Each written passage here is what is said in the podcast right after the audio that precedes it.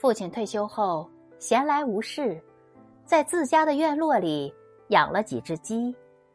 一次我回家看父亲，见几只鸡正在树下觅食，便抓了一把谷子撒去。鸡见了谷子，争抢着打斗着。见此，我又连撒了几把谷子，这下鸡再也不打斗了，相安无事的吃起来。奇怪，这些鸡为何前后判若两鸡呢？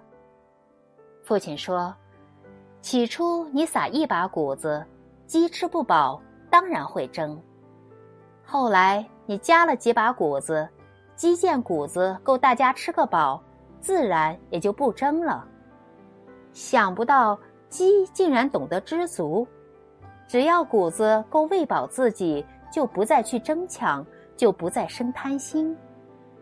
生活中，一些自以为聪明的人，在这一点上还真不如鸡。你就是给他再多的谷子，再多的财富，他们也不会满足。